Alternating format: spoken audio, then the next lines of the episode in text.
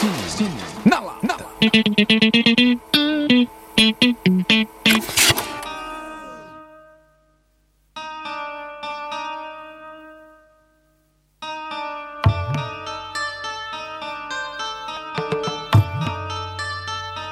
E aí, gente, quero saber aí as impressões e, e comentários e cenas e, Portas preliminares e pede logo, vai. e nudez Vai fundo. e sexo Continue assim. Esse é o lado B, né? Lado B você vai ouvir spoiler na tua cara. na cara, na lata.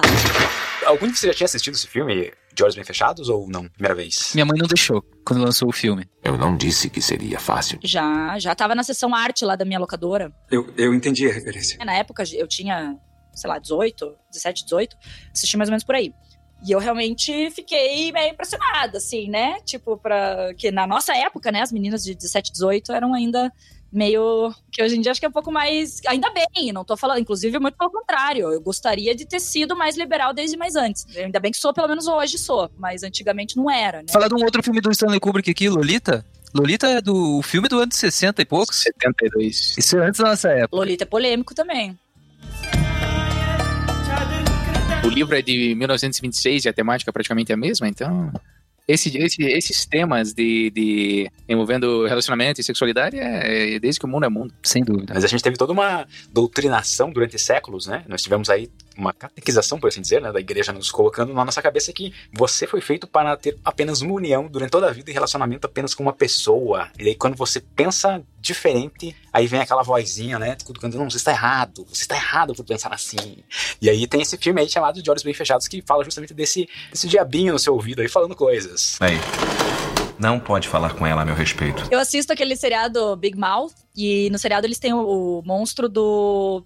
Da puberdade, né? Que é o monstro dos hormônios. O Hormone Monster. É muito legal, porque é tipo, a pessoa tá lá andando, daqui a pouco aparece o, o monstro do hormônio, né? Do lado do, do, do- do adolescente ali. Ó, olha aquela guria ali, olha aquele cara, né? Tem o monstro das meninas e tem o monstro dos meninos. É, olha, olha aquele cara ali, nossa, olha que gostoso, não sei o que. Daí o monstro. Cara, é muito o que passa na cabeça, assim, do adolescente. Só que não é só do adolescente, né? As pessoas que. Daí os adultos têm também o monstro do hormônio ali, que fica assim, olha ali, vai, vai lá, né? Vai com aquele cara.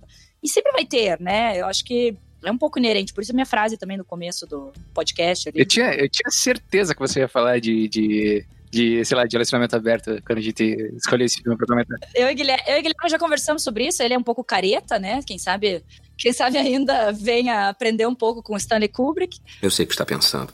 Porque no momento é o mesmo que eu estou pensando. Talvez agora eles tenham aí um ponto de vista um pouco diferente da vida. Vamos, vamos então abrir aí a roda para falar desse filme que começa justamente ali numa uma coisa mais cotidiana, né? Eles estão saindo pra ir numa festa, né? Uma Não, festa Começa a primeira cena, Nicole Kidman pelada, da cabeça aos pés, se desnudando, né? Então já Você vê a começa. bunda dela, você vê as, as tetas dela, a, a vagina dela não aparece, né? Ou foi cortada pelo menos na versão final. É, acho que não apareceu. Mas Tom Cruise você não vê nem bumbum de Tom Cruise, né? Que é um absurdo isso aí. Aí já começa meu ponto ali, que eu achei esse filme, eu vendo hoje com meus olhos, diferentes de quando eu vi há 20 anos atrás, achei um tom machista. Mas muito. Completamente. Totalmente. Não, totalmente. Começando por aí, é, começando por aí, por essa coisa da nudez do, de- do- da Nicole, não tem a nudez do Tom Cruise, cadê o pacote? Só tem nudez feminina. Não, um monte de mulher pelada, só tem mulher, só tem mulher pelada nesse filme. Exato, no filme inteiro. Um aham. ponto, nudez feminina. Segundo ponto, as mulheres são todas meio imbecis nesse filme, cara. A maioria delas, cara. São bobinhas. Não, não. Começando pela Nicole, que, tipo, ela- o cara tá lá fazendo um monte de coisa legal na rua, conhecendo gente, vai no bar do amigo dele e tal. E a mulher tá em casa cuidando da filha, sozinha, boba, dormindo. Ah, mas você acha que eu estaria em casa sozinha dormindo? Cocoruto que se vire, né? Eu deixo comidinha pro bruto ali e saio, meu filho. E quer fazer o quê? Sem dúvida, ela é a mulher mais forte desse filme, assim, tem, tem opinião e, puxa, ela é extremamente importante, além da atuação da própria Nicole, que é foda. Mas as outras. Eu, eu, eu discordo completamente que as mulheres são ingênuas nesse filme. Completamente. Bom, vamos começar. É, fala aquelas duas meninas que querem convencer o Tom Cruise a ir pra além do arco-íris. Você não acha elas bobíssimas? Não, eu acho que elas sabem exatamente o que elas estão querendo fazer. É, eu acho que elas querem ser, se fazer de bobinha. É, é que eu achei tão real a maneira como o Kubrick colocou, sabe? Tipo, aqui. Muita coisa desse filme não acontece na vida real, assim. Eu não consegui me relacionar. Que você vai numa festa e de repente duas modelos. Mas é esse o ponto, é esse o ponto. O filme é um filme sobre o outro. O filme é sobre a incapacidade que você tem de se identificar numa outra pessoa. E como que isso torna insustentável a possibilidade de um relacionamento, entende? A não ser que você tenha com essa pessoa algum elemento de identificação. Então, a partir do momento em que você não consegue se identificar com os personagens, você não consegue se relacionar com aquilo que acontece no filme, então você tá vendo exatamente o que o Kubrick queria que você visse, que é essa outrificação, essa impossibilidade de você acessar alguma coisa por um total, um total, uma total ausência de uma empatia. Eu acho que a cena do diálogo entre o Bill Hardford que inclusive, só para registro, o Hardford é por causa do Harrison Ford, né? Kubrick, quando tava fazendo esse filme, ele acreditava que o tipo de homem a quem esse tipo de coisa aconteceria é um homem como Harrison Ford. Então ele pegou o nome dele, Harrison Ford, transformou em Hardford e deu pro personagem principal, que é interpretado pelo Tom Cruise, o nome de Bill Hardford, que é casado com a Nicole Kidman, a Alice Hardford. E tem uma cena que é uma cena, cara, visceral, em que o Tom Cruise ele, eles começam a discutir, né, por esses eventos que aconteceram na casa, inclusive esses eventos na festa, né, que eles tiveram no, na casa do, do Ziegler, que é outro personagem. Eles começam a discutir entre eles, por exemplo, o fato de a, de a Nicole Kidman ter visto o Tom Cruise com essas duas meninas, ela começa a questionar, começa a criticar. E daí ela começa a fazer perguntas, por exemplo, o que, que você acha? Você acha que que o, o que, que você acha que eu sinto? Como que você acha que, que eu me sinto dentro desse contexto? E daí ele responde para ela: Não, eu, eu acho que você nunca me trairia, eu confio 100% em você. E o que, que ela faz? Qual é a reação dela? Ela ri ela ri. E a câmera, ela, ela ri de um jeito histérico, de um jeito, de um jeito que é uma risada de quem debocha, de quem tira sarro. E o Tom Cruise, o personagem do Tom Cruise, ele começa a falar vários, como se fossem vários chavões, vários clichês, por exemplo. Eu confio em você, eu sei que você é minha mulher, eu sei que você jamais me trairia. Ele completa, ele mata a libido da mulher dele. O que ele tá falando aí é basicamente o seguinte: eu não acredito que você tenha uma libido, eu não acredito que você seja capaz de ter desejo por qualquer coisa que não seja eu. E ela ri. Isso que é bizarro, né? Porque ele tem desejo, tipo, já mostra que ele tem os desejos com as mulheres. E por que ele acha que a mulher dele não vai ter? É óbvio que vai ter. Ela ri e ela conta a história de como ela fantasiou com aquele oficial da Marinha. Que é o que vai mudar, é o que vai dar o, o estupim pro filme acontecer, né? Essa história. As mulheres desse filme não são fracas. Inclusive a mulher da festa, a mulher da orgia, daquela casa, quem salva o Tom Cruise? Quem é a voz da razão? É uma mulher. Com exceção da Nicole Kidman, eu acho que as outras mulheres aceitam seu papel como objetos na sociedade. Por exemplo, a filha do, do dono da loja de fantasia, ela aceita o papel dela como objeto. Essa mulher que salva o, o Bill Hartford, ela aceita o papel dela como objeto. Não fica muito claro por que, que ela salva, qual o motivo que ela salva ele. Talvez pelo, pela pura uh, bondade de salvar, mas é porque ele anteriormente, como médico, tinha salvado ela de uma overdose. Então talvez ela estivesse retribuindo esse favor, não sei dizer. Não sei se você conseguiu interpretar o motivo dela salvar ele, mas ela é uma mulher objeto. É, ela tá num culto secreto sendo simplesmente um corpo. Eu não acho que nem, eu não acho que era a mesma pessoa. Eu não acho que a mulher que teve overdose na casa do, do Ricasso e a mulher que morreu de overdose no final do filme é a mesma mulher que tava na festa e salvou ele. Mas é a mesma pessoa. O Ziegler fala, ele fala, ó, você, você salvou ela, né, e você viu que ela já tinha problemas com drogas, por isso que ela se matou com overdose. Eu sei que ele fala, mas não é conclusivo. Nada nesse filme é verdadeiro. Nada. Não, pode ser. Mas o nome, eles chamam ela de Mandy e depois aparece a notícia do jornal. Amanda, não sei o quê. Mas revejam a cena em que o Tom Cruise apresenta isso pro cara, pro Ziegler. Não é o cara que fala pro Tom Cruise que ela morreu de overdose. É o Tom Cruise que tira o papel do bolso e fala: Olha aqui, ó, você viu isso aqui, você viu o que aconteceu? É, o filme nos leva a crer que era a pessoa, mas pode ser que não fosse, claro. Não, não, tirou uma digital da mulher, enfim. Só para contextualizar, tem a questão de sonho, né? Tudo que aconteceu é, uma das coisas que acontece, que é, que é, que é uma cena muito forte do filme, é a Alice narrando um sonho que ela teve, em que ela transa com vários homens enquanto ri do, do Bill Harford. Do marido dela. E no final do filme, eles falam um pro outro que que bom que nós sobrevivemos às nossas aventuras, sejam elas verdadeiras ou tenham, ou tenham sido elas um sonho. Então eu acho que todo esse filme, sim, ele, ele, ele tá meio que num estado de suspensão, sabe? Eu não consigo acreditar que todo o filme realmente seja verdade. Da mesma forma que eu não consigo acreditar que aquilo ali seja um sonho, claro. Eu acho que tem alguns elementos ali que indicam que muito daquilo que aconteceu é, é, é, é um sonho, é um devaneio. É como se fosse alguma coisa que aconteceu com o Tom Cruise, que é uma reação que ele teve pelo choque que ele sentiu quando a Alice revela aquilo que ele considera uma traição, né? Que é o desejo que ela sentiu pelo, pelo oficial do marido. Uma forma de você interpretar isso, isso como um sonho, né? É você interpretar que após a Alice revelar pela primeira vez que ela traiu mentalmente, né, o, o, Bill. Ele pode ter dormido e tudo aquilo que se passa no filme, na verdade, é da cabeça dele. E daí quando ele acorda, ele já tá chorando e contando toda a questão de que ele já fez alguma aventura sexual antes. E aí realmente vomitando tudo e pedindo perdão para ela, né? Talvez até já, tipo assim, esse, essa, esse mal entendimento entre os dois, né? Dos dois não estarem nem transando, né? Porque é o que fica explícito no filme, né? Que eles não estavam transando. Esse momento todo foi passou já muito tempo. Muito tempo já, já não estavam se dando bem. Então essa é uma interpretação. É, E essa é uma teoria, uma interpretação de que é tudo um sonho. É, na verdade, até porque os episódios que acontecem com ele, né, a loja de fantasias, é tudo uma coisa bem louca, assim, tipo, a festa, a própria festa final lá na mansão Wayne, é, tu- é muito louca, assim, tipo, são coisas, né, que você fica, meu Deus, tipo, como é que tá acontecendo isso, né, na vida, como é que, o- como é que o cara tem uma vida tão interessante, né, entre aspas, tipo assim, que acontece tanta coisa, né, numa noite, assim. E aquela, a filha do paciente que ama ele, que loucura é aquela também. Nossa, nossa. O, o pai acabou de morrer Também, outra loucura, bizarro. e daí ela já quer dar pro Tom Cruise. Tipo, Ela não é minha namorada. Parece que todo mundo quer dar pro Tom Cruise. Aí ele vai no, no hotel lá, é um, tem um cara que atende ele, é um cara homossexual, e o cara também já tá flertando com o Tom Cruise, então, tipo, parece que todo mundo quer dar pro Tom Cruise nesse filme. É isso que me incomoda um pouquinho, assim. Mas eu, eu entendo que é isso também que o, que o Stanley Kubrick quis passar, porque esse filme é todo sobre desejo, né? Então ele quis exacerbar essas situações de desejo é, com um cara maravilhoso como é o Tom Cruise e com uma mulher maravilhosa como a Nicole Kidman, né? Então eu entendo, mas me, me, me soa Talvez eu não tenha captado o filme.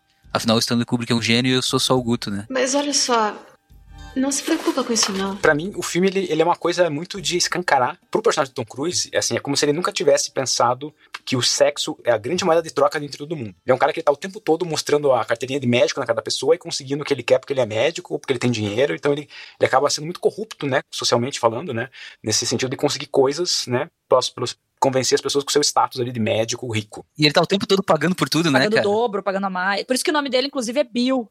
Que diz que colocaram Bill porque Ah, boa. É, é nota em inglês, E né? o nome da mulher dele é Alice por conta do Alice das Maravilhas. Mas quem parece que vive no País das Maravilhas é ele, porque ele tá o tempo todo sendo seduzido por alguém, né? Tá o tempo todo flertando. Daí tem essa coisa do sexo que pra ele, tipo, sempre é- foi uma coisa muito certa de que ele tem a mulher dele e, tipo, tem as, as pessoas dando em cima dele. Mas ali, chega no filme, você vê o tempo todo ele começando a perceber que, meu, tudo, todo mundo tá se relacionando por causa de sexo. Então, tipo, eu tô bancando bobo aqui de não estar fazendo isso. Então talvez eu tenha que entrar no jogo também. Só que nessa dele querer entrar no jogo, ele vai querer jogar com os grandes, né? O que é doido também. E ele começou a ceder a esse desejo, mas no final das contas, ele traiu a mulher dele, assim, fisicamente falando, tanto quanto ela traiu ele, porque ficou tudo no campo do desejo, né? Ele, tirando um, um beijo que ele dá, se eu não me engano, ele não chega a, a fazer nada, de fato. ele não chega a fazer nada, só que o que, que eu achei bizarro? Tipo, a mulher conta pra ele que ela teve uma vontade, viu um cara, achou gatinho tal, etc.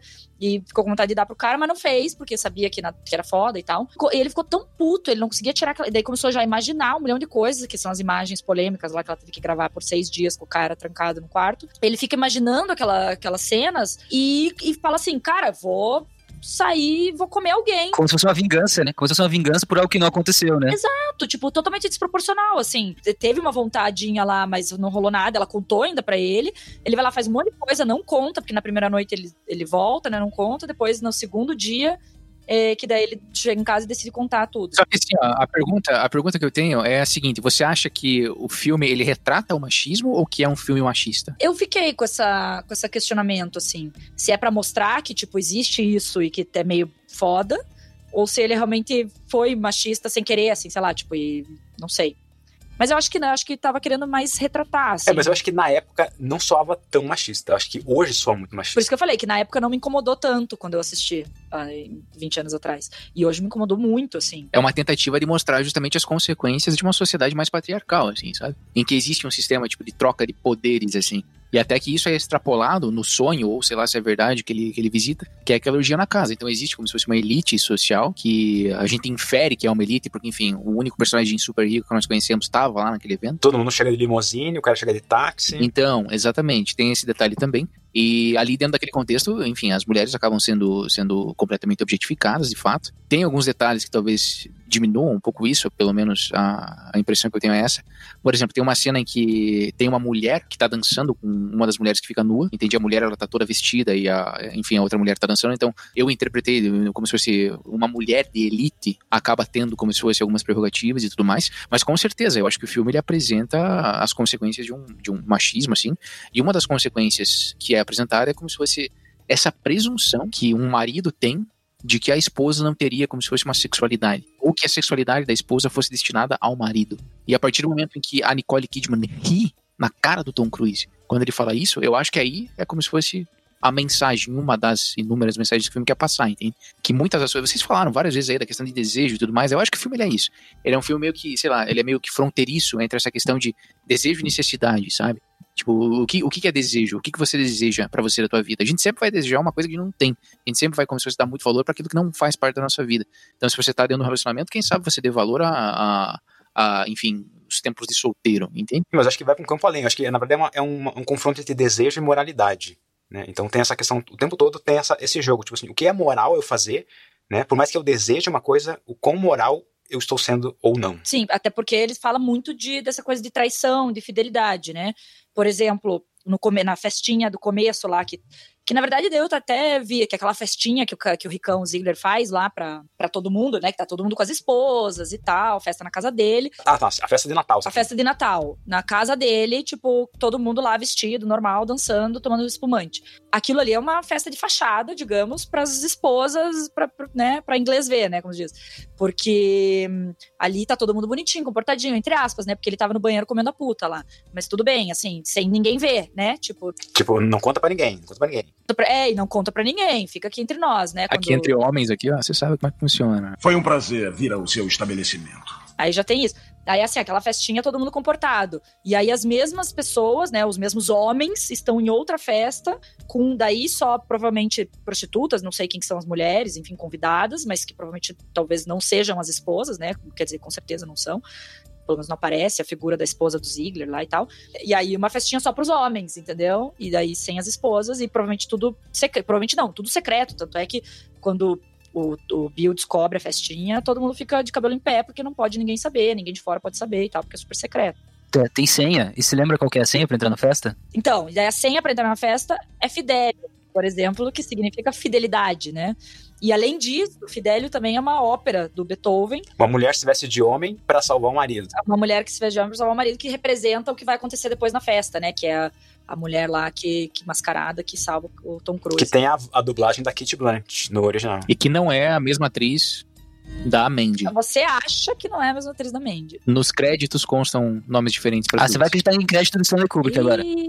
É, eu acho uma boa. Nem a voz dela é voz dela. Por que, que o corpo É né, esse poderia... que é o ponto, Guto. Nada é verdade, nada é conclusivo. Nela mascarada não é a, a, a, pessoa que fala, a Amanda, ela fala com outra voz mesmo, com a voz dela, né? Sim. E tem sotaque britânico? Eu não lembro. Não lembro também, porque eu vi dublado, então... Puta merda, é foda! Cara, ela, ela fala, aham, aham, tô muito chapada. O pior é que eu vendo o filme com o Daniel, o Daniel falou assim, não é a mesma mulher. Porque eu falei assim, ah, é, deve ser aquela mulher lá da overdose, do banheiro, né? Agora essa guria da máscara aí.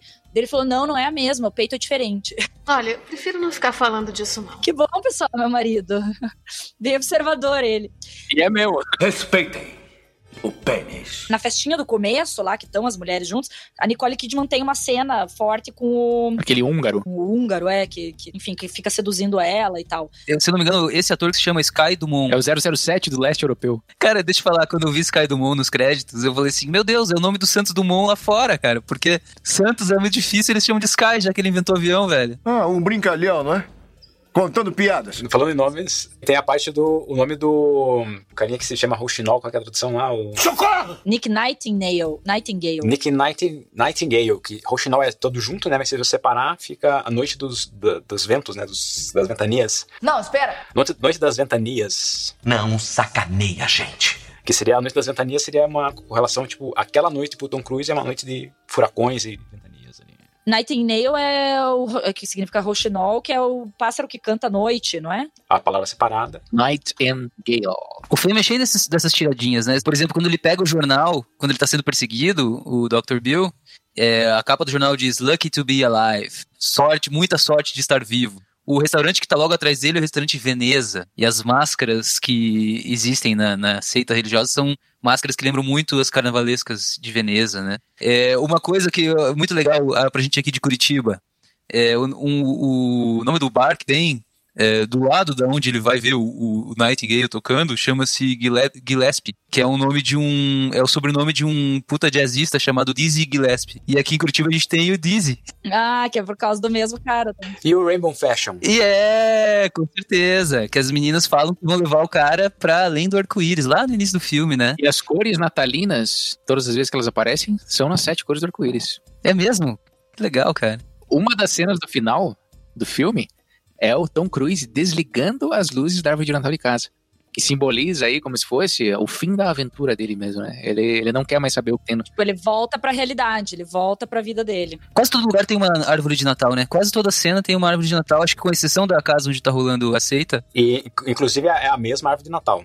É a mesma árvore de Natal em todas as cenas. Ou, e se não tem árvore de Natal, tem aquelas luzinhas coloridas também, porque no bar tem as luzinhas coloridas penduradas com as mesmas cores das cores das árvores, da árvore de Natal. Dois lugares que não tem a- as, as luzes natalinas é na seita, na, na orgia, sei lá. Na mansão. E na sala onde o Ziegler conta pro Tom Cruise toda a verdade. Que é uma sala onde, enfim, é o que tem em comum com a cena da orgia é que o tampão da mesa de bilhar é vermelho. Que nem como se fosse o círculo onde estavam todas as mulheres, que nem a vestimenta do, do, do, do cara que conduz a cerimônia. E peraí que caíram meus fones. Se emocionou. Eu não tô nervosa! Não me manda não ficar nervosa! Mas no banheiro, quando a prostituta tá com de overdose, também não tem luz de Natal. É verdade, é verdade. Que, que são cenas em que. O Ziegler remete- aparece, né, que parece que o Ziegler traz a coisa do da realidade, assim. Ele tá sempre tá presente nas cenas de realidade. Uma das interpretações pro Ziggler é que ele é a pior versão futura do próprio Bill. É porque o Bill parece que quer chegar, tipo, num patamar maior, né, na questão social ali, e ele vê o Ziggler como um cara que, tipo, ele, "Meu, eu quero ser isso. E daí ele vai, ele vai em busca disso, né, dessa coisa de, de porra, eu quero me misturar com a galera cheia da grana, e que é o que acontece no começo do filme, ele indo pra festinha, conversar com um cara que ele só conhece o cara na festa, assim, tipo, não tem, não faz sentido nenhum. Uhum, ele fala, só conheço esse cara, né? Não conheço mais ninguém. Tem essa questão de que, tipo, o Ziggler seria o próprio Bill no futuro se ele seguisse por esse caminho, né? E outros lugares onde aparece o tema infidelidade, que eu tava. Quer dizer, fidelidade ou infidelidade, enfim, que trata sobre esse assunto. É, no começo, na festinha na casa do Ziegler, quando a Nicole Kidman tá, tá dançando lá com o Sky Dumont, com, com o ucraniano lá, Húngaro. húngaro, eles estão conversando e o cara cita um livro do Ovídio, A Arte de Amar, que é um livro que são três, três tomos, né? Três capítulos, sei lá como é que se diz, em que eles, mais ou menos, o livro meio que ensina a você trair o seu parceiro. É um livro da Roma antiga, super antigo. Inclusive, ele foi proibido, banido em vários lugares, mas ele. Enfim, celebra o amor extraconjugal, ele tem toda essa coisa do, do- de- da traição. O Ovidio era o, o- o Frank lá do, do Magnolia lá Dois mil anos atrás. dois mil anos atrás, né? Quer virar um cordeirinho?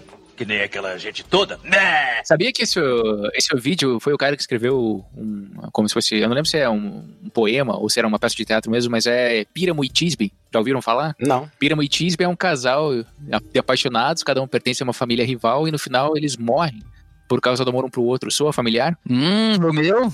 Hum, Julieta. Shakespeare plagiou o vídeo pra fazer o Romeu e Julieta. Não é possível. Não, na verdade não é bem plágio, é como se fosse um resgate do passado. Não é plágio, não é plágio. Inspiração, inspiração. Não se pode fazer um omelete sem quebrar alguns ovos.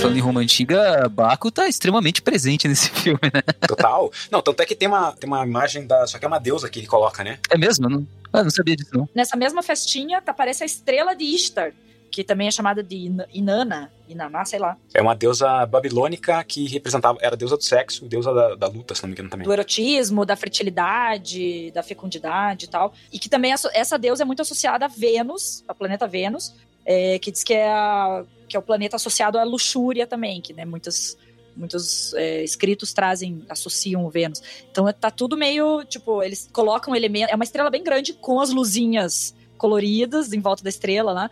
Que aparece na festa, que é essa estrela de, de Ishtar. Esse, esse momentinho da festa, quando ele entra na festa, tem aquela musiquinha, cara, é muito hipnotizante aquela cena. É muito foda. É muito foda.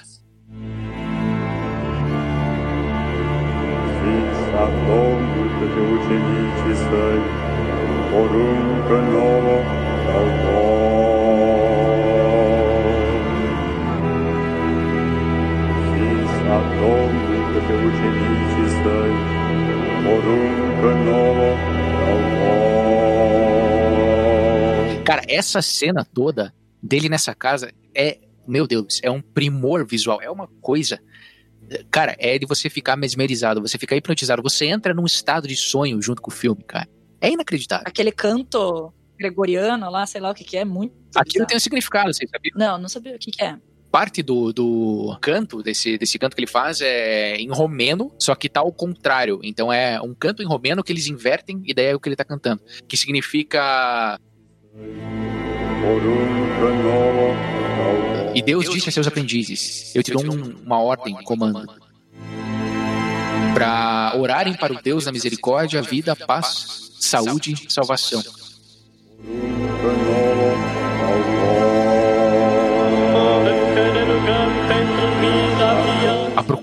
A busca por perdão dos pecados às crianças de Deus. Aqueles que oram, eles têm misericórdia e eles tomam conta desse lugar religioso, desse lugar sagrado.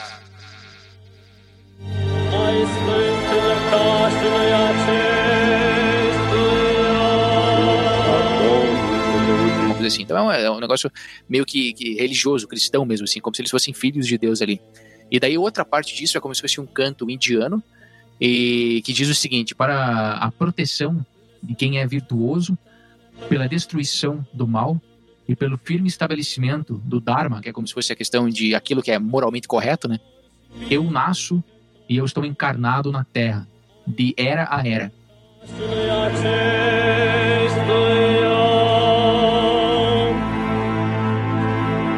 Que é uma frase que Krishna diz naquele Bhagavad Gita, sabe?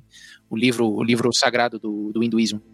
Então é uma pegada muito religiosa, que tem uma questão muito religiosa, e daí também dá para puxar o gancho dos que vocês estão falando, de uma estrela de várias pontas, é, remetendo a uma deusa babilônica, que está permeada com símbolos natalinos, que é uma festa cristã. Que na verdade o próprio Natal ele é como se fosse uma retomada pelo cristianismo de uma festa pagana. Eles deram uma outra roupagem e transformaram numa grande festa cristã.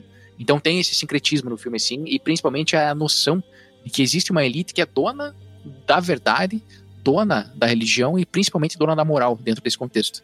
E que assassina diretores de cinema. Que revelaram demais, sabe? Para com essa porra aí, meu irmão! Na verdade, tem tudo a ver, né? Porque a moral vem da religião, assim, grande a moral que a gente tem hoje em dia, né? Digamos, que é instituída, que é enfiada a goela abaixo na gente, é a moral cristã, a moral religiosa, que seja. É o anjinho que tá do outro lado, do lado direito, do lado esquerdo tem o, tem o diabinho, né? Tem o diabinho, você tem que seguir o anjinho, a castidade, a se preservar, não sei o que, tal, etc. Tudo isso é, tá totalmente ligado à religião. Eu, é, eu acho que mais ou menos assim, a religião ela serve como um, um artifício, muitas vezes, para que você utilize-se dela para impor uma ideia ou impor uma dominação, né? Não que a religião em si, ou até o cristianismo em si, seja inerentemente ruim, né? Mas que ele pode ser usado com esses fins. É. Que absurdo.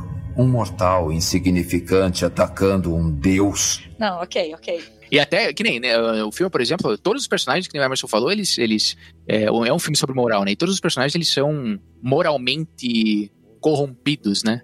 Acho que não tem nenhum personagem que seja bom. Vocês conseguem pensar em algum? A Nicole Kidman, talvez. Não, mas acho que não, porque ela, ela provoca muito, né? Ela tá sempre o tempo todo provocando, né, o próprio marido. Parece que ela tá querendo acabar realmente com o relacionamento, né? Então. Eu não acho, eu acho ela um personagem muito bom, porque, inclusive, ela só consegue falar a verdade. E isso é incrível do personagem dela, porque a maioria de nós iria simplesmente omitir todas aquelas verdades que ela contou. Peraí, quando ela fala a primeira, a primeira verdade dela, ela, tá, ela teve que fumar um ali pra. Tá, tá meio chapada, pegou o brisadeiro do Guto. É verdade, por um lado ela contou aquela verdade pra confrontar o marido, exatamente pra desdizer uma, uma questão que ele colocou, né? Que ele como o Gui falou, ele deu a entender que ela não podia ter libido, ou deu a entender, eu não sei, que ela não tinha desejos, e ela, pra desdizer essa questão, contou a verdade. Mas depois, na hora que ela conta o sonho, ela não tem pudor nenhum de contar toda a verdade. Mesmo sabendo que isso poderia, ou talvez ela não imaginou isso, mas ela não, não teve por que omitir. Ela é uma pessoa tão sincera que ela simplesmente contou. Então, de fato, eu acho que é um personagem muito bom, o dela. Que conta a verdade. Mas eu acho que ela é uma personagem sincera. Eu acho que a partir do ponto que ela já contou aquilo que ela considerava moralmente mais problemático, a partir daquilo, ela se torna uma personagem que só consegue falar a verdade. Eu acho que antes disso ela ocultava muita coisa. Sem dúvida, sem dúvida, ela ocultava. O Emerson comentou da teoria de, de que é tudo um sonho tal, tem essa teoria. E tem uma outra teoria que eu li, que ela teria inventado, na verdade, toda essa história. Porque ele fala bem isso, que tipo, ah, você nunca iria me trair, eu confio plenamente em você, nanana. E ela se caga de rir, e daí é uma cena longa, que ela fica, tipo, senta, para de rir, se acalma, nananã. Parece até que ela tá pensando, assim, meio que inventando, e daí ela começa a falar, assim, devagar, ah, conheci o cara da Marinha tal, ano passado, naquele hotel que a gente ficou. Na... Inclu inclusive, esse é o pior momento da dublagem. A dublagem ficou muito ruim nessa hora. Não, deve ser foda dublar também, inclusive, essa cena. Mas, tipo, tem também essa teoria de que seria. Ela inventou essa história só pra, tipo, se fuder com o marido. Jogar... E depois, talvez, o sonho ela tenha inventado Mas que também. mente inventiva dela. Ah, ué, só lembrou do. Talvez ela tenha visto o carinha reparado, mas, tipo, ah, não sentiu nada. Ela inventou que foi super foda e tal. E depois o sonho, porque ela viu que o marido chega quatro da manhã, né? Não fala direito onde é que tá. Daí dorme, beleza. Daí no dia seguinte inventou que tava sonhando também, entendeu? Pode ser. Uma outra teoria. Pois é, eu, eu não sei. Eu acho que o personagem dela tá sempre num estado de torpor, sempre num estado meio de embriaguez, assim, sabe? Talvez daí derive essa questão dela falar de um jeito um pouco mais lento e tudo mais, que nem na festa ela tá bêbada. Quando ela briga com o Tom Cruise, ela tá. Ela fumou maconha. Ah, ela é artista, né? Que ela é artista. Ela é, da, ela, é do, ela é dos nossos. Não, ela é administradora de galeria de arte, é diferente. É diferente. Às vezes, às vezes é bem diferente. Ela tá, ela tá entre trabalhos. Eu sinto que foi verdade, sabe? O que, o que ela disse, assim, as coisas que ela disse. Só que a questão da verdade é algo muito delicado nesse filme. Muito delicado. Eu acho que essa é uma das melhores características do filme, assim. É justamente a maneira como o Kubrick ele não faz questão de, de te explicar mesmo, né? Tudo que você vê com uma conclusão é uma conclusão a que o Bill chega e que não tem uma verdadeira sustentação. Porque ela vem de algum personagem que talvez não seja, sabe, fidedigno. O caso do Ziegler, por exemplo. O Ziegler pode estar muito bem jogando com as impressões que o Bill joga para ele, só para tentar silenciar o cara quanto aquilo que ele viu na festa, na orgia. Sim, sim, super tem essa teoria também. Entende? Então eu acho que o filme ele tem essa pegada mais ou menos assim. É, ele, não, ele, não, ele não se resolve, sabe? Ele não tem como se fosse um desfecho, ele não tem ele não tem uma explicação, entende?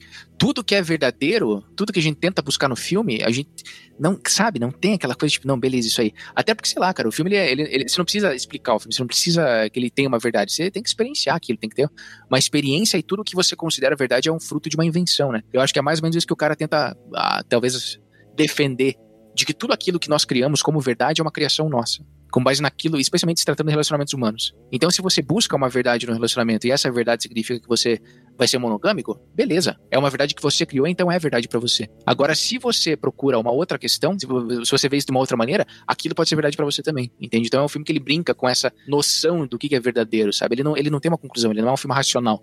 Ele é um filme que, inclusive, questiona a razão. Porque o Bill é um personagem extremamente racional e ele não chega a lugar nenhum. E com certeza, se você vê esse filme em diferentes épocas da vida, né? Se você vê ele daqui a um ano, daqui a meio ano, daqui a cinco anos, você vai perceber. Primeiro você vai perceber coisas diferentes, porque tem muitas nuances e muitas interpretações, aí como o Gui falou. E outra porque também o jeito que conforme os teus ideais, as coisas que você pensa e tá vivenciando na época, você pode é, expressar aquilo no filme, né? Ver, pegar essas sensações do filme e, e interpretar dessa forma. Para mim, o que o filme mais representa e sobre o que ele mais fala é sobre o desejo, o sexo e como isso impacta as vidas diferentes de maneiras diferentes. Ele pode ser uma origem de um grande problema, como foi só o fato de o, o, o Dr. Bill pensar na mulher dele fazendo sexo com outro cara, trouxe todo um dilema para ele, problemas psicológicos que originaram toda a trama do filme, né? Ele acaba é, fazendo tudo o que ele faz por, por conta da cabeça dele, do desejo dele por outras pessoas, mas também pelo conflito do desejo da mulher dele por outras pessoas na cabeça dele. E no final das contas, o sexo resolve muitas coisas também. Tanto é que a última palavra do filme é fuck. Foda. Se sexo. Na, na, na, dublagem é trepar. Trepar. E, inclusive, a última palavra emitida num filme do Stanley Kubrick, né? fuck. Que é a solução para todos os problemas. Depois que eles passaram, o casal passou por toda aquela dificuldade, né? Relacionada diretamente ao desejo de cada um deles e ao sexo a solução para que eles se reconciliem é também o e sexo. E o desejo, né? Que nem no começo do filme tem cenas da Nicole Kidman se vestindo, se arrumando, e daí ela pergunta para ele como é que tá meu cabelo. E ele responde, tá ótimo sem nem olhar, tá ligado? Entende? Então uma das coisas que tá envolvida nisso aí também não é, é, é, não é só desejar, mas é se sentir desejado ah, também. tem isso, que também ele não tá. Toda vez que eles vão transar, eles tem umas duas cenas que eles vão começar a transar assim, mas daí nunca transam, né? É, o Nicole Kidman com o Tom Cruise. Tem essa coisa também, que talvez ele vai buscar saia pra, pra rua e daí vê que a guria, a, a filha do cara que acabou de morrer quer dar um beijo nele, ama ele e tal, deseja ele. Então, assim, ele vê que existe o desejo por ele em outras mulheres, mas não existe o desejo na, na própria mulher dele, né? E ele vai procurar esse desejo em outras mulheres. Essa coisa do casamento, né? Eles estão ali num período, às vezes, enfim, eles estavam no meio de uma briga, né? Eles estavam, ela não gostou do que ele falou, daí iam transar, já não vão transar mais, não gostou do que falou. Não, e essa mulher que, que tentou dar um beijo, que né, na verdade deu um beijo na boca dele, né? A filha do cara que morreu. Uma das coisas fodas de, de ela ter feito isso com ele é que ela também tava para se casar, né? Tava prestes a se casar, tava prestes a entrar num, num, relacionamento sério. E daí, quando ela vem e dá um beijo nele, ele reconhece que mulheres casadas também podem desejar outras pessoas. O que é só um testamento, tipo, opa, a minha mulher então pode ter sentido isso de fato. Quem sabe a fidelidade dela não seja tão grande assim sabe? A fidelidade, no caso, talvez não é a palavra correta, mas enfim, talvez essa libido dela, que é só minha, talvez não seja tão, tão minha apenas. Cara, e olha, todos os personagens estão tão envolvidos com o desejo, com o sexo. Você pega lá no. Ou pelo menos todos os personagens femininos, eu imagino. Tem essa filha do cara, tem a, a Lolitinha, que é a, a, filha do dono da loja de fantasia. Essa cena do, do Mitch, do Mr. Mitch, do, do Rainbow Fashion, cara, essa cena é sensacional. Porque o Kubrick ele te dá um olé, porque você pensa assim, porra, os caras estavam transando com a filha do cara, e o cara pegou os caras transando, expulsou, vai chamar a polícia, beleza, né? Tipo, moralmente, beleza. No dia seguinte, o cara chega lá e fala, não, não, já nos acertamos aqui, tudo bem, os caras vêm aqui porque realmente os caras pagam bem. Ah, velho, meu Deus, o cara, o cara prostituindo a filha, cara. Aí você tem a, a, as, as duas prostitutas têm desejo pelo, pelo Tom Cruise. A, a atendente do café não, não, não necessariamente flerta com Tom Cruise, mas ela sabe o endereço do Nick Nightingale. Se ela sabe o endereço dele, isso tem uma relação direta. Ah, rolou coisa aí, rolou coisa aí. Todas as, as, cenas de diálogo parece que tem uma tensão sexual, assim. Eu ficava. Eu também achei isso, mano. O Daniel falou assim: meu Deus, eu tô ficando louco? Ou, tipo, eles, Não, tô, essa, tudo, essa tudo. pessoa quer transar com esse cara aí? Tipo, todo, né? Começava um diálogo, meu Deus, eles querem muito transar, assim. Tem uma... Todas? Não, a dança, a dança que a Nicole Kidman tem com o Santos Dumont lá no, no começo. Tipo, é, o tempo todo eles, eles vão be se beijar, o tempo todo vai acontecer alguma coisa e no final ela fala: é, é se liga aí, velho, eu sou casado, e ela sai fora. Ela talvez seja a única que, de fato, é dona da situação. Assim, que nós, como curitibanos, vivemos numa cidade fria, entre aspas, né? Às vezes faz calor, mas assim, a, a, frieza que existe entre o nosso trato aqui não deixa, não permite com que a gente sinta essa tensão sexual no dia a dia, né? A gente tem muita máscara aqui na nossa cultura e tudo mais, que faz com que a gente não sinta. Cara, eu morei em Recife por, por dois anos, e, velho, é, era muito evidente quando isso acontecia, cara. Muito, as pessoas são muito mais sinceras nesse sentido.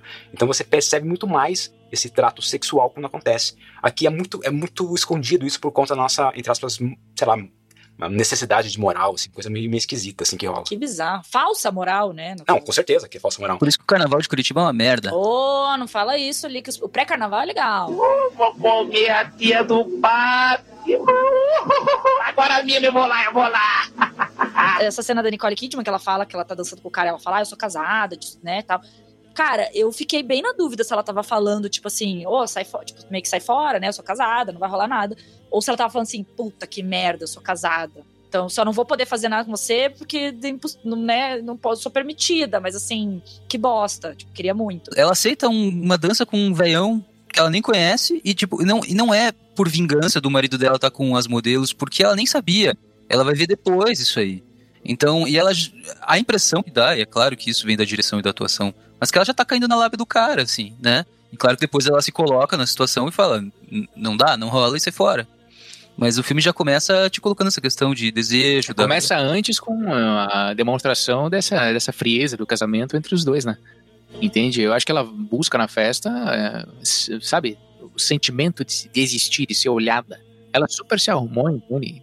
Eu acho que é, eu acho que o filme é mais ou menos sobre isso, é sobre a necessidade de desejo, de sentir e de sentir que sentem por você. É um dos elementos do filme. Então, cara, é, é isso que ela busca.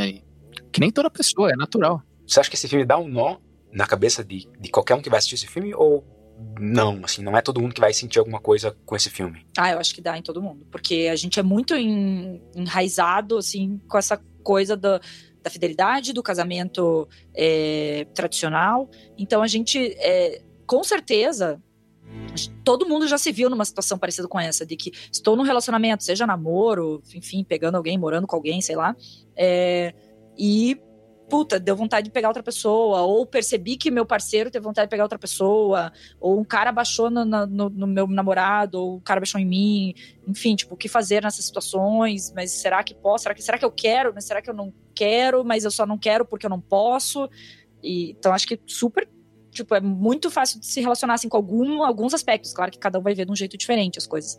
Mas acho que é super relacionável. Eu acho que sim, é muito relacionável desde que você esteja desde que você esteja com a cabeça aberta para isso. Tem muita gente que vai assistir o filme e achar uma merda e acabou e não vai refletir como a maioria dos filmes. E essa pessoa vai assistir um filme de super-herói e vai curtir.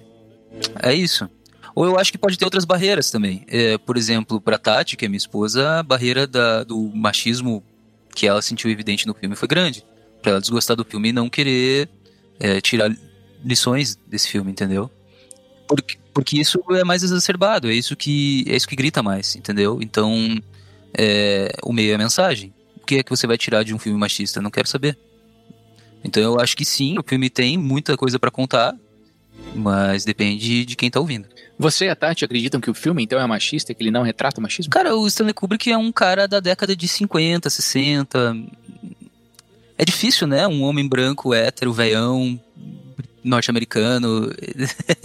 assim, é, mais uma vez, o meio é mensagem. Pode ser que seja o filme machista ou o diretor machista, mas é. Puta, o cara dirigiu Lolita.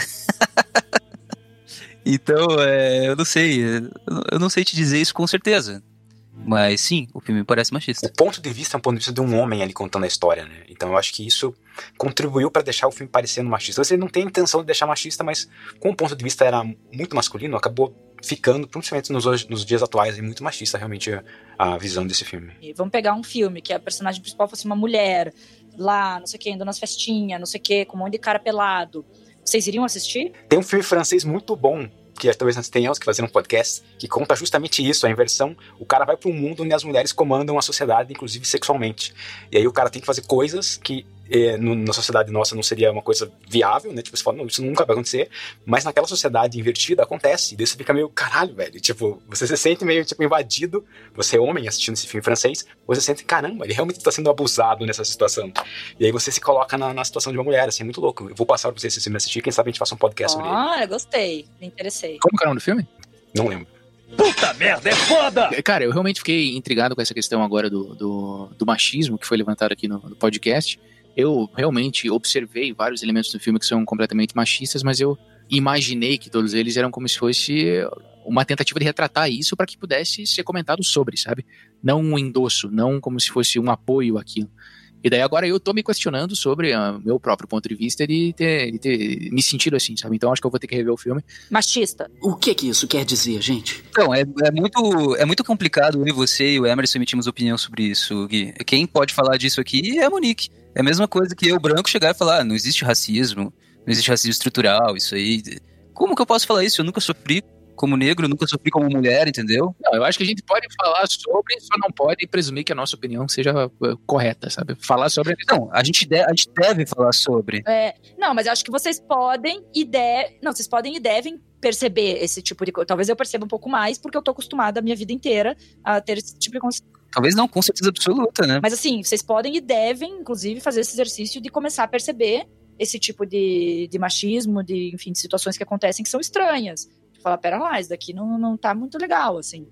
Então é, é um exercício, porque no começo parece tudo normal. Eu assim, acho né, que é notável isso, do meu ponto de vista, né? Notável justamente a questão da Nicole Kidman, que eu acho que o personagem dela ela tem uma tentativa de fazer uma, uma realmente uma, um embate ali, tipo, homem versus mulher, pensamento feminino masculino, mas esse pensamento só existe naquele comecinho, no diálogo deles, depois esse, esse pensamento tá extinto do filme. Fala, cara, eu queria ver mais disso, eu queria ver mais o Tom Cruise realmente dialogando esse, esse, essa coisa que ele não conseguiu engolir direito, de tipo assim, eu sou machista, foi uma pontinha, só deu um, só uma cutucada nele, assim. Daí depois desaparece essa situação. Cara, eu não sei se desaparece, porque o filme todo, ele, ele é uma consequência exatamente desse momento, sabe? O filme ele traz um personagem tão seguro da sua própria masculinidade e tão seguro do seu próprio papel de marido que a partir do momento que ele é chocado com essa aquilo que eu entendo como posso estar errado, mas como uma libertação da personagem da Nicole Kidman, não uma libertação, mas uma demonstração para o marido dela de que ela não é dele, entende? De que ela tem a sua própria sexualidade, de que ela tem os próprios desejos que não são direcionados a ele e tudo o que acontece com o Tom Cruise depois deriva disso, sabe? É uma consequência desse choque gigantesco que ele sente por causa desse embate que ela faz. Então, cara, esse é a gente sempre fala em fio condutor, né? O fio condutor desse filme é justamente o impacto que a condição de humano e não a condição de esposa da Nicole Kidman causa Tom Cruise. Ela acreditava, não, esse cara aqui, é, é, ele acreditava, essa mulher aqui é minha esposa. Ela bate o pé e fala, não, eu sou um ser humano, entende? Detentora de desejos. Inclusive. Se a gente vê pelo ponto de vista de que tudo é um sonho depois dessa discussão, eu acho que faz muito sentido isso. Porque daí você pensa assim, porra, realmente o Tom Cruise vivencia o machismo dele no sonho dele, pra depois, só no final, ele ter o perdão da mulher dele. Né? Olha, tudo que ele faz é uma tentativa de resgatar, como se fosse esse poder que ele acreditava que tinha, que é o poder do sexo, entende? Como se fosse uma questão, não, eu vou buscar isso em outras fontes, alguma coisa. Ah, Isso é uma coisa que eu queria comentar. O, o Tom Cruise faz uma das melhores caras de cu do cinema, cara. Que ele faz várias vezes nesse filme uma cara de cu quando ele ouve a, a Nicole Kidman, é, a, a mulher dele, né, contando as verdades dela. Ele, só, ele faz umas caras de cu impressionantes, assim. Cara, foi muito polêmico, né? Eu ouvi muita gente falando bem mal da atuação deles. Eu, eu achei diferente. Eu conheço a Nicole Kidman de outros filmes, conheço Tom Cruise de outros filmes, inclusive Magnolia, que a gente comentou no, no, no episódio passado. E achei a atuação deles diferente, mas eu achei que tava interessante pro que o filme propunha. Até porque, como a gente comentou, a Nicole, na maioria das cenas, tá meio bêbada, chapada, etc. Então achei que condisse, assim, com o jeito. Tipo, só que eu fiquei estranhando. Falei, nossa, por que ela tá falando tudo molenga, assim, tudo meio troncha, sei lá. Mas daí ela, uma hora, deu, deu até uma quase cai, assim, no chão, meio tropeça, assim, ah, não, tá bem bêbada. Então, condiz, assim, tipo, ficou interessante. E o Tom Cruise também, ele tem cenas que ele, tipo, dá umas olhadas, dá umas estranhadas, acontece umas coisas muito bizarras, né? Então, eu achei que, que a atuação tava até condizente, me convenceu. Mas eu vi bastante gente, tipo, criticando demais, assim. ó. Eu achei que o Kubrick não utilizou ah, o melhor recurso que ele podia utilizar com o Tom Cruise, né? Que é o motivo por que ele é conhecido no cinema. Que é o cara que melhor corre em cenas. O que está querendo dizer? Quando uma vez eu vi ele correndo, acho que era no Missão Impossível, eu falei, meu Deus, esse cara corre pra caralho. Porque ele correndo, a, a ação dele, ele corre tão bem que aumenta a velocidade dele, o, o jeito que ele corre, o, o ver ele correr. Ele pode estar correndo muito devagar, mas parece muito rápido. Ele corre na cena em que ele explode o restaurante de aquário com um chiclete. É, ele sai, tipo, tal, assim, daí você, tipo, caralho, Tom Cruise, vai! né? Cara, ele corre demais. Podcast agora é sobre Missão Impossível. Corra!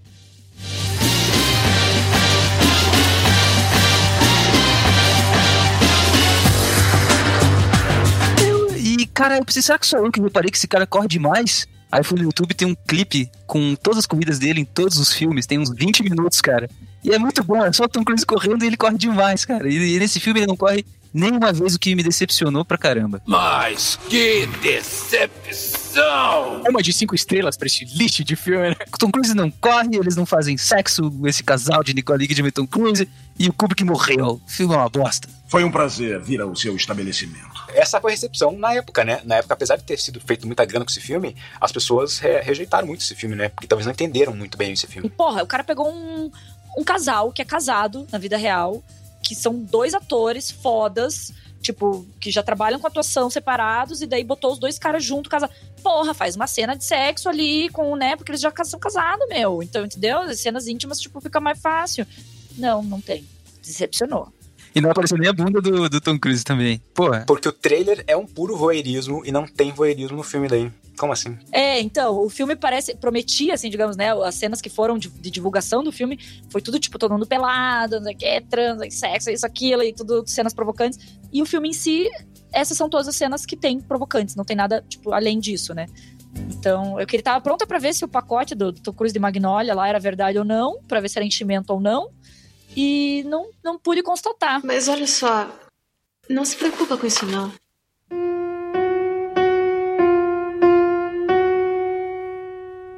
A Monique, o Guto Souza e eu pirando com uns 20 minutos do Tom Cruise correndo no YouTube, a Monique vai procurar lá 20 minutos de pacote do Tom Cruise.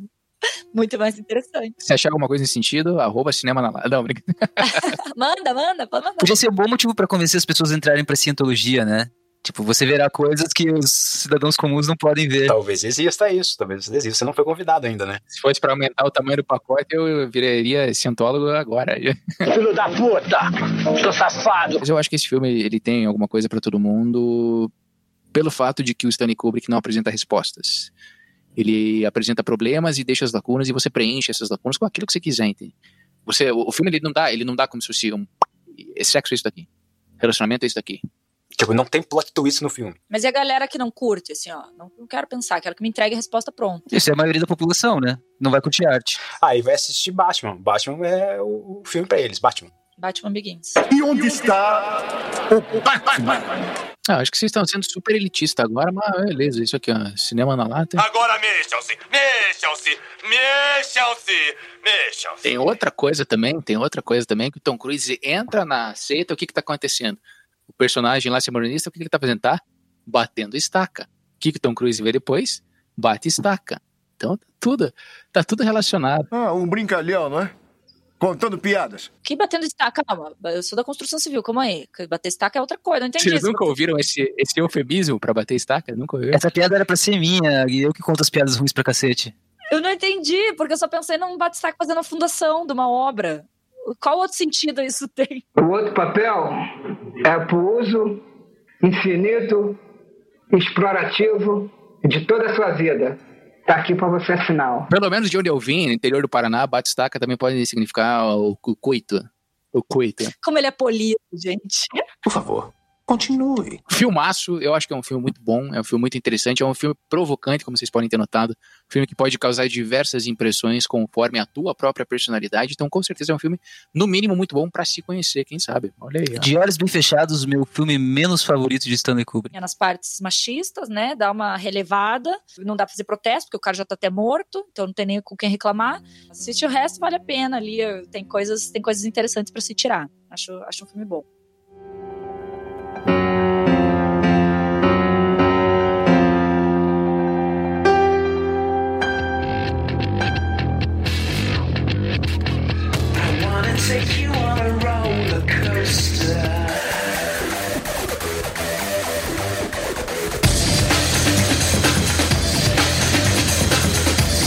Uma ponderação geral sobre o ano 1999. Nós assistimos cinco filmes de 1999 e eu quero saber de vocês, desses cinco filmes que nós passamos nos últimos cinco episódios, qual foi aquele que mais mexeu com vocês ou remexeu com vocês? Puta merda, que boa pergunta, cara. Gente, que pergunta de supetão, assim, não tava preparada. Vamos lembrar aqui. Começou com Matrix, depois foi pra Clube da Luta, Sexto Sentido, Magnolia e agora terminando com a, o episódio bônus de Olhos Bem Fechados. De Olhos Bem Fechados.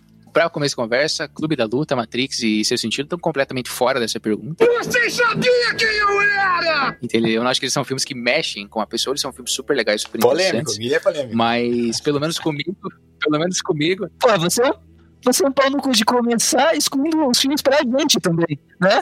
Você dá a tua opinião e fala assim, exclui. Fale por você, fale por você. eu tô, eu tô falando por mim. Tô falando por mim, tá? Que comentário mais estilo Guto, isso, que já assim, ó, supõe que todo mundo pensa do- daquele jeito. Não aguenta 10 minutos de porrada comigo, moro? Reformulando, pra mim, é, na maneira como eu encaro os filmes que nós é, assistimos juntos até agora, eu acho que esses três primeiros estão fora da corrida, eles não mexem comigo, nesse sentido que eu considero mexer, que é trazer algum tipo de afeto, algum tipo de alteração na minha vida. Certo? Agora, Magnolia e De Olhos Bem Fechados, com certeza, os dois acabam causando esse impacto. Porque eles fazem com que eu, enfim, questione diversas coisas e que eu tente ver algumas questões que eu considero que são minhas sob outra luz, sobre outra lógica, sobre outro ponto de vista. Agora, não só durante a assistida do filme, não só durante o, enfim, o ato de ver o filme, provavelmente dito, mas especialmente pelas discussões que, que, que a gente teve nesse podcast agora. Então, não, os efeitos que o filme teve em mim, não só ele mesmo, mas as consequências dele. Eu acho que Olhos Bem Fechados, com certeza, é um filme que mexeu mais comigo, sabe? Eu, eu assisti esse filme há. Enfim, a gente decidiu que ia assistir esse filme há mais ou menos uns 10 dias, eu não sei, não tenho certeza. Mas eu lembro que eu assisti ele eh, no dia seguinte a- ao dia em que nós resolvemos que iríamos assistir. E desde então o filme tá na minha cabeça. Desde então eu fico pensando, eu fico, enfim, vendo o que, que o filme representa pra maneira como eu encaro os temas que eu considero que são do filme. E ter participado desse podcast, ter conversado com vocês, ter ouvido as opiniões de vocês, a mesma coisa, sabe? Trouxe de novo algumas outras questões, algumas visões sobre o filme que eu talvez não tinha tido, que inclusive talvez eu tenha resistido a essas visões durante o podcast. Então, com certeza, pra mim, o filme que mais mexeu comigo, um filme que com certeza eu vou querer resistir, um podcast que eu tô muito curioso pra ouvir, é esse daqui. De Olhos Bem Fechados.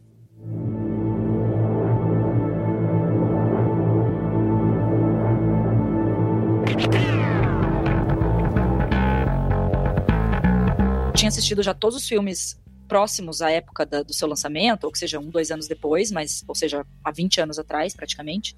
E eu reassisti, algum, um- alguns deles eu já tinha assistido durante, ao longo desses 20 anos, assisti mais alguma outra vez, mas sem muito também o intuito de análise, né?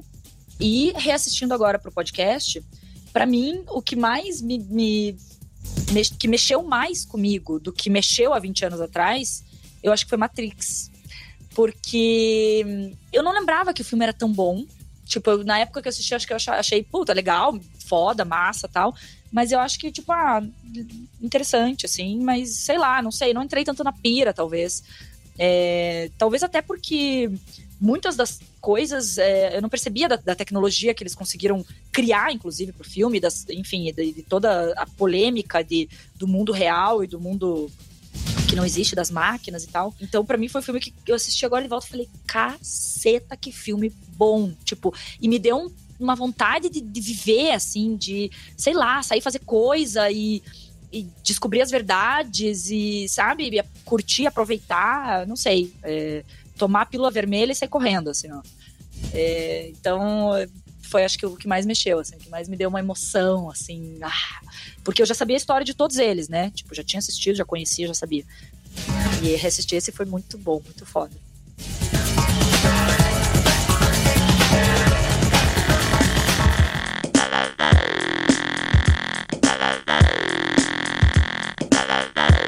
É, eu penso que cinematograficamente, para cinéfilos realmente assíduos, Magnolia e De Olhos Bem Fechados têm mais gabarito que os outros três. O que não tira o mérito dos outros três, que são filmaços, né? O Sexto Sentido, eu acho que pra gente reassistir, ele tem uma questão problemática, que é quando você reassiste o Sexto Sentido, você já tem uma informação muito importante que tira um pouco do impacto do filme. E Clube da Luta um pouco também. O Clube da Luta também, sim. É, um pouco não, bastante, né? Agora, é, apesar de ter falado que os dois são filmes muito bons, o, o Magnolia e o De Olhos Bem Fechados, não são os que mais me marcaram. Eu acho que eu fico entre Matrix Clube da Luta e tendo mais pro Clube da Luta, sabe? É, eu acho que ele tem uma questão criativa muito forte, com o qual eu me conecto. Tem algumas críticas, ou muitas críticas sociais com as quais eu também me conecto, assim. É um filme mais escrachado, é um filme mais acessível, e com o que eu também me conecto. Eu não sei. De maneira subjetiva, ele. Quando você falou, foi o que me veio na cabeça. Simples assim.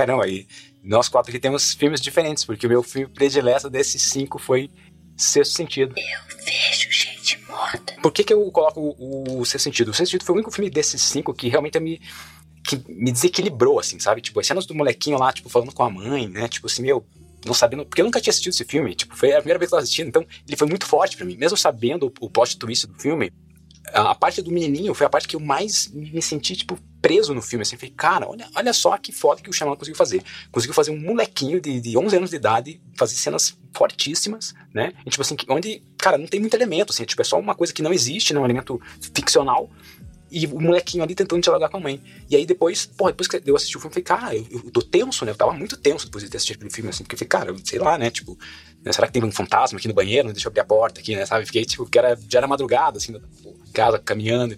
Eu fiquei muito, tipo, e realmente, tipo, cara, eu sei que mexeu comigo, tipo, eu devo ter sonhado coisas, assim, tipo, no dia. E foi um filme que impactou muito, assim. Os outros filmes eu acho esses muito bons, né? Tipo, Matrix eu acho sensacional, Clube eu acho sensacional, Magnolia é sensacional, esse aqui é sensacional, mas, assim, são filmes, assim, que eu, eu, eu gosto mais da, da, como eles fazem a trama do que os sentimentos que eles me passam, né? Então, tipo, o Ser Sentido me ganha pelo sentimento que ele me passa.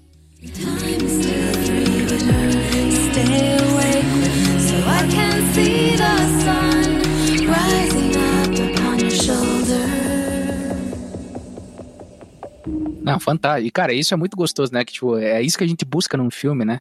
Ou em qualquer tipo de arte, talvez. É sentir esse estranhamento, esse encantamento. Sair do filme assim e.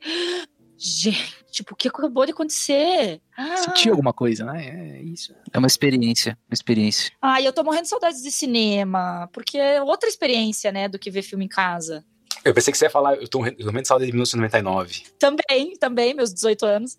Saudosos. Eu fiquei tão emocionada. Tchau, tchau. Mas vamos então é, agora voltar para nossa banda aqui, nós estamos indo de olhos vendados, nós temos agora, são duas da manhã, nós temos a, a madrugada inteira pela frente aqui nesse lugar que nós não podemos dizer onde é, porque afinal de contas é o final do arco-íris, e a gente vai voltar aí no próximo episódio aí com talvez outro ano, outro diretor, outro alguma coisa, né? Ou talvez até com os cinemas abertos, de repente, não sei. Ó, quem sabe? Quem sabe? Cinema Drive-In? Quem sabe com filmes de streaming? Talvez a gente tenha que tirar roupa agora, porque o ambiente talvez, né?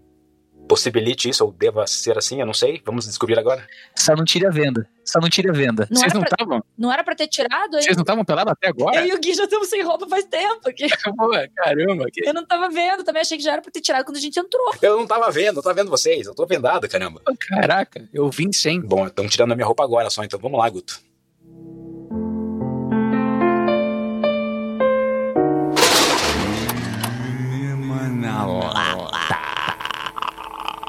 Versão digital dublatrônica.